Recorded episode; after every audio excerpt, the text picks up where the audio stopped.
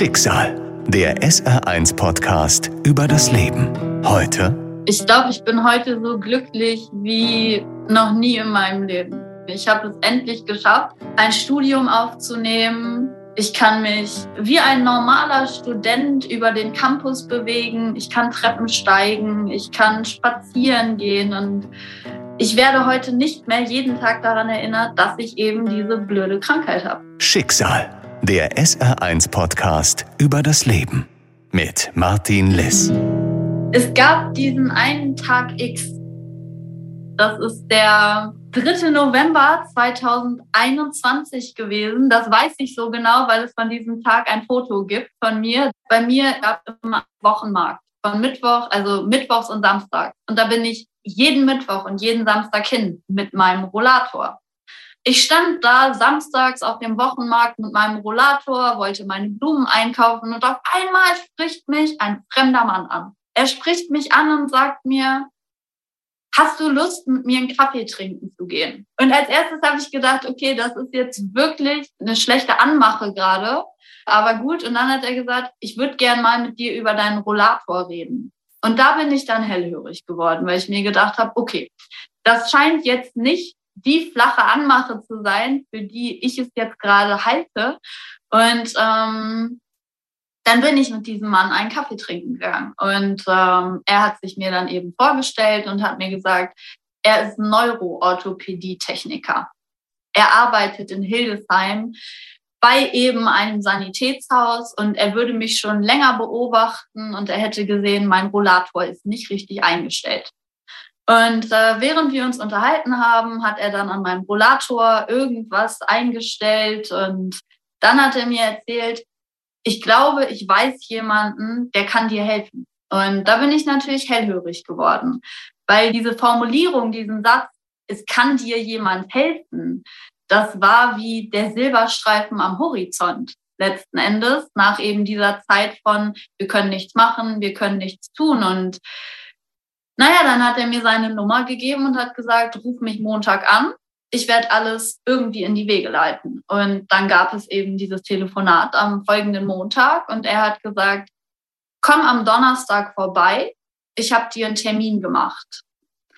Und an diesem Donnerstag bin ich dann eben ins Sanitätshaus gegangen und bin da von ihm empfangen worden. Und er hat mich zwei netten Menschen vorgestellt, also der eine war Neuroorthopädie-Techniker und äh, die Frau war Physiotherapeutin. Und mit beiden hatte ich dann ein sehr, sehr nettes Gespräch. Beide haben sich eben, naja, mich, meinen Gehstock angeguckt und haben sich meinen Gehen angeguckt, wie ich eben laufe oder eben auch nicht laufe und haben gesagt, ja, wir können da was machen es gibt Mittel und Wege, wie wir das verbessern können, wie du läufst. Luisa ist zu diesem Zeitpunkt 24 Jahre alt. Ohne Rollator kann sie gerade einmal zwei bis drei Meter gehen, ohne hinzufallen. Ihre Muskeln verkrampfen sich regelmäßig, sie zittern und schmerzen. Auch die Medikamente, die Luisa regelmäßig einnimmt, können das nicht verhindern.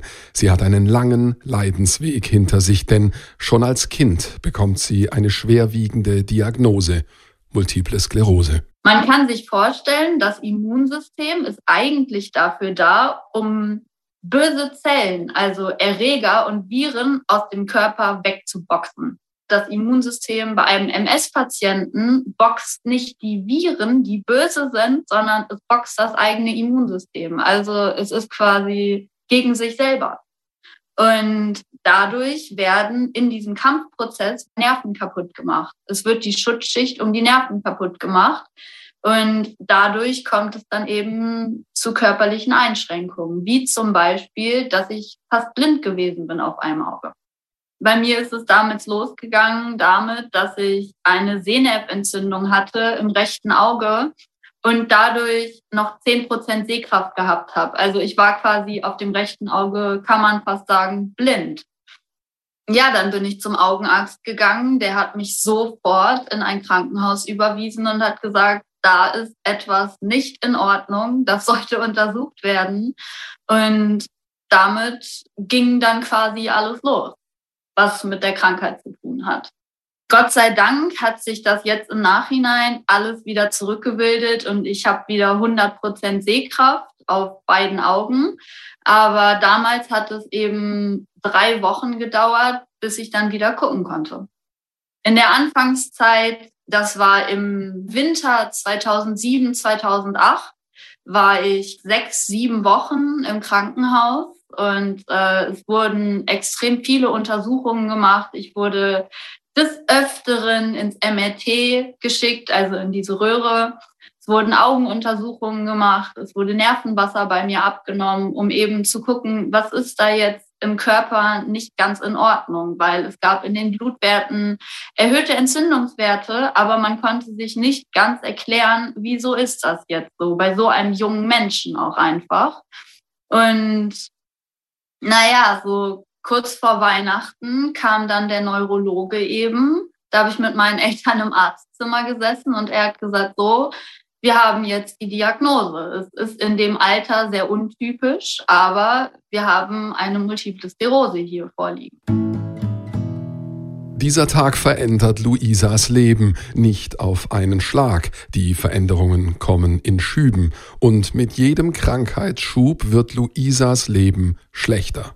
Für mich war es erstmal, ich habe erstmal MS, okay, aber Multiple Sklerose, also ich konnte den Namen noch nicht mal aussprechen und, und ich habe auch erstmal, glaube ich, vier Stunden gebraucht, bis ich den Namen für mich irgendwie verinnerlicht hatte, während meine Eltern direkt verstanden haben, das ist jetzt nichts Gutes, was da unsere Tochter jetzt hat. So.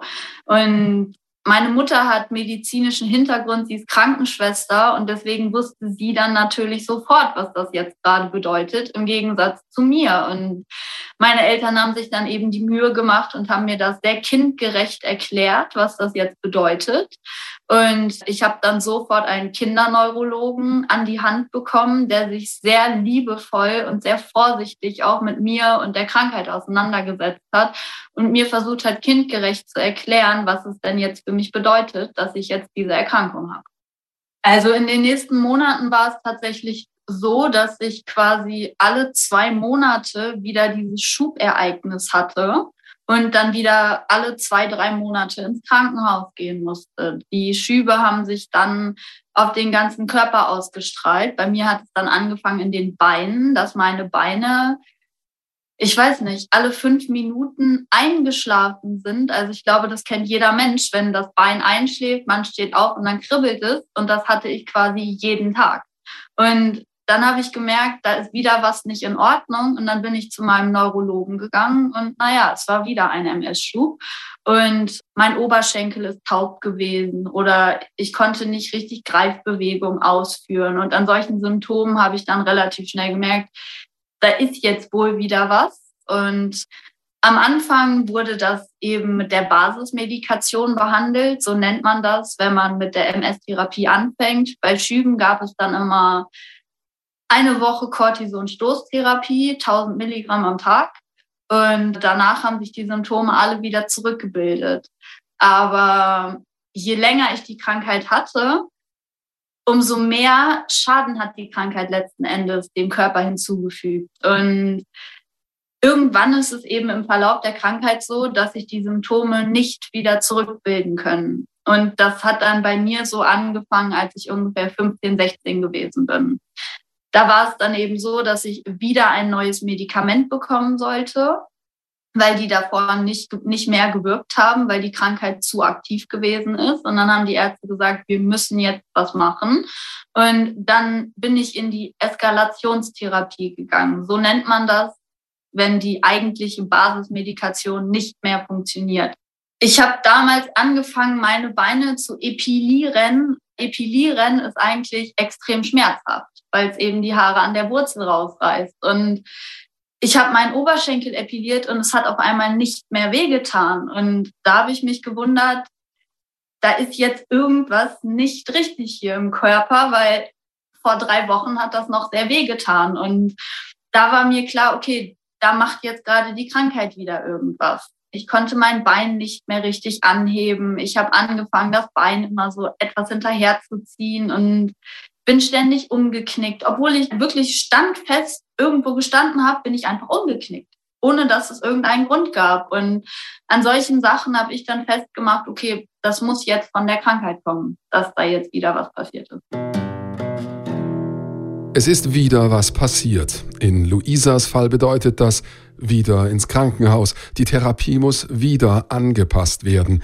Andere Medikamente, stärkere Medikamente. Doch die sind nicht nur gut für den Körper. Das muss man sich so vorstellen, dass die eigentliche Medikation, die man bis dato eben bekommen hat, dafür gesorgt hat, dass eben diese Schübe nicht mehr auftreten.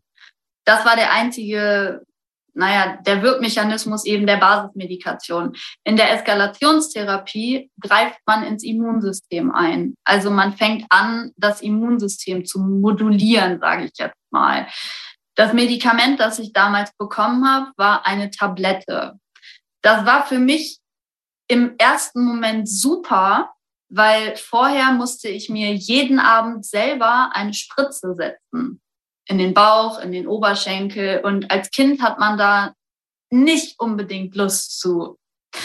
Und dann war das für mich natürlich erstmal super, jeden Abend nur in Anführungsstrichen eine Tablette einzuwerfen. Aber mit der Zeit habe ich mich dann auch im Biologieunterricht tatsächlich, haben wir die Krankheit behandelt und dann habe ich verstanden, okay, das ist alles doch etwas schlimmer, als ich das gedacht habe. Eben auch mit dieser Eskalationstherapie, weil sie setzt das Immunsystem außer Kraft. Also es war damals so, dass die erste Tablette tatsächlich auch im Krankenhaus gegeben werden musste. Dann musste eben geguckt werden, wie reagiert der Körper, gibt es jetzt Schüttelfrost, Fieber oder eben solche immunsystemrelevanten Reaktionen. Und danach war aber alles in Ordnung. Danach gab es nichts mehr. Ich habe einmal ein bisschen Schüttelfrost bekommen und so, aber danach war alles in Ordnung. Ich habe die Tablette, naja, wie sonst Menschen mit Kopfschmerzen, eine Ibuprofen, habe ich die Tablette abends einfach eingeworfen und danach war auch alles in Ordnung. Es gab nicht großartig Nebenwirkungen davon. Körperliche Nebenwirkungen hat Luisa in dieser Zeit nicht, aber schulische. Alle zwei bis drei Monate muss sie ins Krankenhaus, fehlt dann längere Zeit im Unterricht die Schule war natürlich darüber informiert und sie haben auch alle sehr, sehr viel Verständnis dafür gehabt.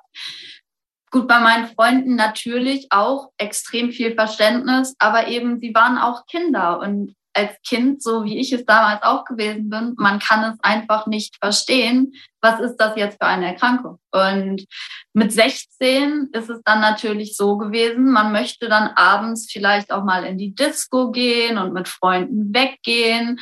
Und meine Eltern haben immer sehr penibel darauf geachtet, dass ich natürlich meine Medikamente nehme, wofür ich heute auch sehr dankbar bin natürlich. Aber mit 16 fängt man ja auch an, rebellisch zu werden. Und dann wollte ich auch die Tablette manchmal nicht nehmen, weil sie mich dann doch daran erinnert hat, dass ich krank bin. Und das war natürlich eine nicht so schöne Zeit, aber für meine Freunde hat das nie großartig irgendwie eine Rolle gespielt, dass ich diese Erkrankung habe.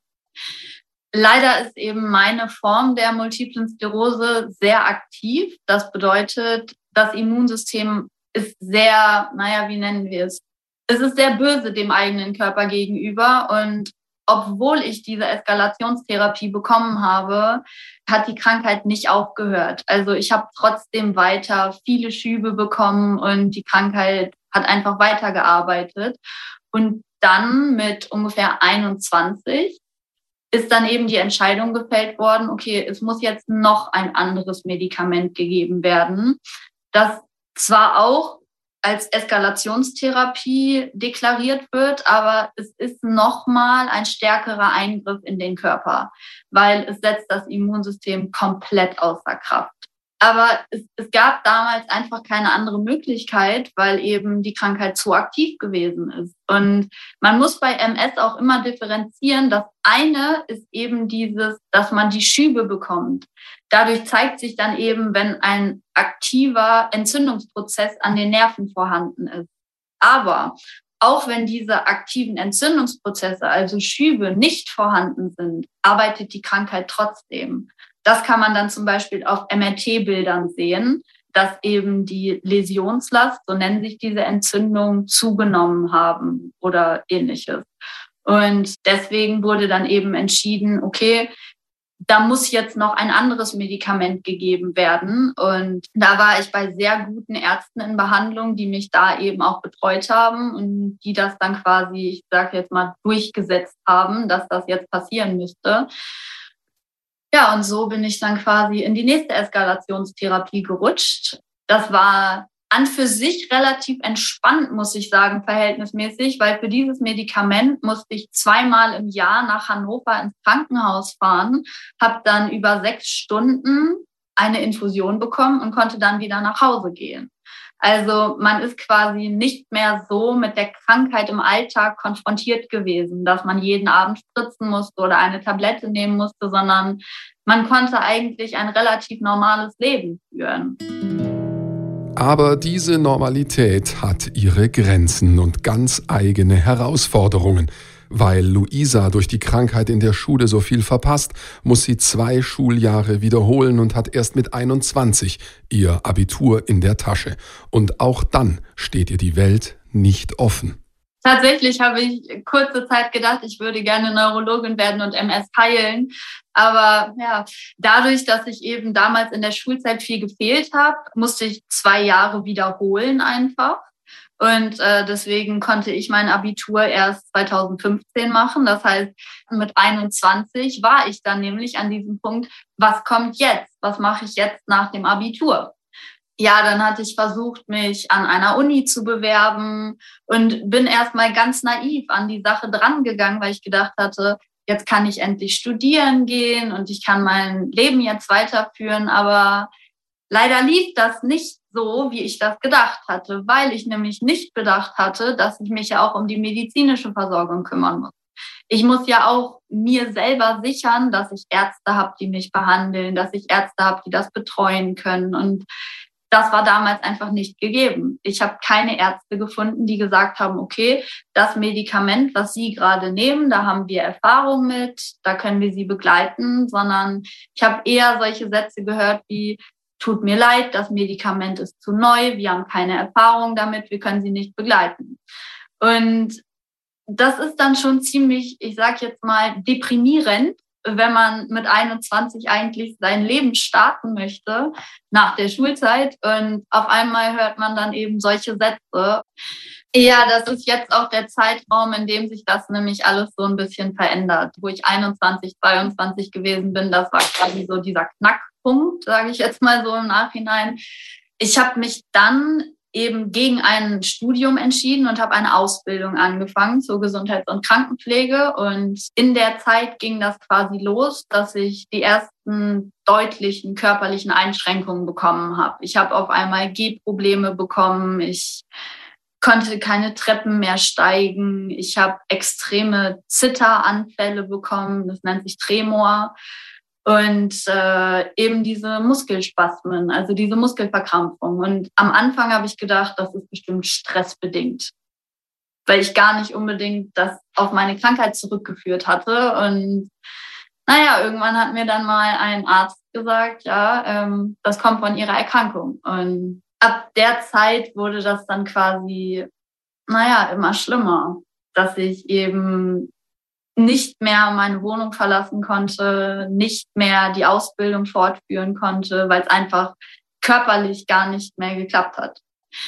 Der absolute Tiefpunkt war so mit 23, weil ähm, da haben dann wirklich körperliche Funktionen mich verlassen, ähm, die eigentlich jeder Mensch braucht. Ich meine jetzt zum Beispiel die Blasenfunktion oder die Atmung, die Schluckmuskulatur. Und ähm, durch eben diese massiven Muskelspasmen, die ich bekommen habe, ähm, sowohl im Nasenbereich als auch im Halsbereich, gab es eben Momente in meinem Alltag, in denen ich zum Beispiel keine Luft mehr bekommen habe. Das waren nur Minuten, aber das ist nicht gerade das, was man sich unbedingt wünscht. Das ist jetzt quasi erstmal das Ende in Anführungsstrichen für mich, das kann nicht sein. Ich bin 23 Jahre alt, ich habe quasi noch mein ganzes Leben vor mir und das soll jetzt quasi mein Leben mit der Erkrankung sein. Das ist nicht das, wie ich mir das vorgestellt habe. Und ich hatte natürlich auch unglaublich Angst. Ich habe sehr, sehr viel geweint in der Zeit. Ich war sehr viel traurig in der Zeit, weil ich mich aber auch immer gefragt habe, wieso? Also meine Leitfrage war immer, wieso? Wieso passiert mir das jetzt? Ich habe mir immer versucht, das medizinisch zu erklären, weil man sagt, nach zehn Jahren der Erkrankungszeit zeigt sich, wie schlimm die Erkrankung eigentlich ist. Und das war eben bei mir so genau die Zeit, wo das angefangen hatte mit diesen Muskelspasmen. Und ähm, nichtsdestotrotz gab es auch einfach Tage, wo ich von morgens bis abends nur geweint habe, weil ich dachte, mein Leben ist jetzt vorbei, also im übertriebenen Sinn. Ne? Natürlich war es nicht vorbei, aber das Leben, das ich mir quasi erträumt habe, ist jetzt vorbei. Nicht nur, dass Luisas körperlicher Zustand immer schlimmer wird, auch ihre Psyche leidet zunehmend. Ihr Körper gehorcht ihr nicht, sie kann kaum die Wohnung verlassen und zu allem Überfluss kann sie nicht studieren und muss auch ihre Ausbildung abbrechen. Ihre Ärzte reagieren auf ihre psychischen Probleme? Naja, ich hatte dann eben Ärzte, die gesagt haben, okay, das ist psychosomatischer Natur. Das kommt nicht von der Erkrankung.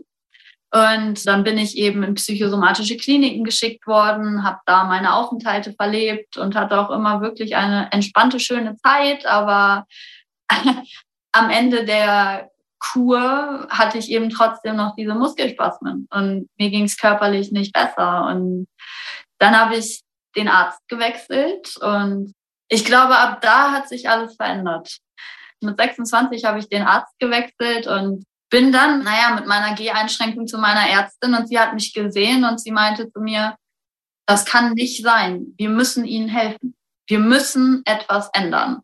Sie hat mich zur Physiotherapie geschickt, dreimal die Woche, viermal die Woche.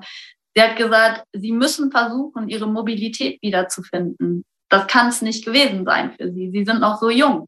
Sie hat mir Medikamente gegen die Schmerzen verschrieben, damit ich eben einfach nicht jeden Tag aufstehe und mich mit Schmerzmitteln zudröhnen muss letzten Endes. Das hat mir schon geholfen, dann einen Arzt zu haben, der sagt, ich möchte Ihnen helfen, Ihre Krankheit so gut es geht managen zu können. Und dann über Physiotherapie und Ergotherapie ging das mittelmäßig gut weil leider eben viele Physiotherapeuten gesagt haben, es tut mir leid, aber ich, ich kann keine Physiotherapie mit ihnen machen, weil ihre Muskeln einfach zu verkrampft sind, weil ihre Beine zu schnell zittern. Und letzten Endes waren das dann auch wieder relativ deprimierende Sätze. Dann kam wieder, naja, so nennen wir es eine minimale Depression. Das möchte ich nicht. Und dann habe ich meinen ersten Rollator bekommen das war dann für mich der Punkt, wo ich gesagt habe, okay, ähm, so ein kleines Gerät durch die Gegend zu schieben, ist nicht unbedingt das, wie ich mir das vorgestellt habe. Aber ich habe mich damit irgendwie abgefunden. Mit 24 Jahren geht Luisa am Rollator. Und glücklicherweise geht sie jeden Mittwoch und jeden Samstag mit dem Rollator auf den Markt, wo sie einem Orthopädietechniker auffällt, der sie schließlich anspricht und ihr Hilfe anbietet. Die Lösung war erstmal eine Ober-Unterschenkelmanschette, die äh, elektrische Impulse sendet. Während der Stimulation habe ich schon gemerkt, dass sich die Verkrampfungen in den Muskeln eben lösen. Zumindest, dass sie besser werden. Und äh, die Schmerzen sind weniger geworden und so. Und äh, nach einer Stunde Stimulation kam dann eben der Orthopädietechniker und hat gesagt, wir gehen jetzt raus. Und äh, naja, wir sind dann eben rausgegangen und sind gelaufen. und meine Gehstrecke waren vorher zwei, maximal drei Meter. Und an dem Tag bin ich das erste Mal zehn, zwölf Meter gelaufen, ohne dass ich hingefallen bin, ohne dass ich stehen bleiben musste. Es war überwältigend, es war unglaublich, dass ich da irgendwie auf einmal gehen konnte. Und ich habe zwar trotzdem gemerkt, dass die Muskeln sich immer noch leicht verkrampfen, aber es ist besser geworden.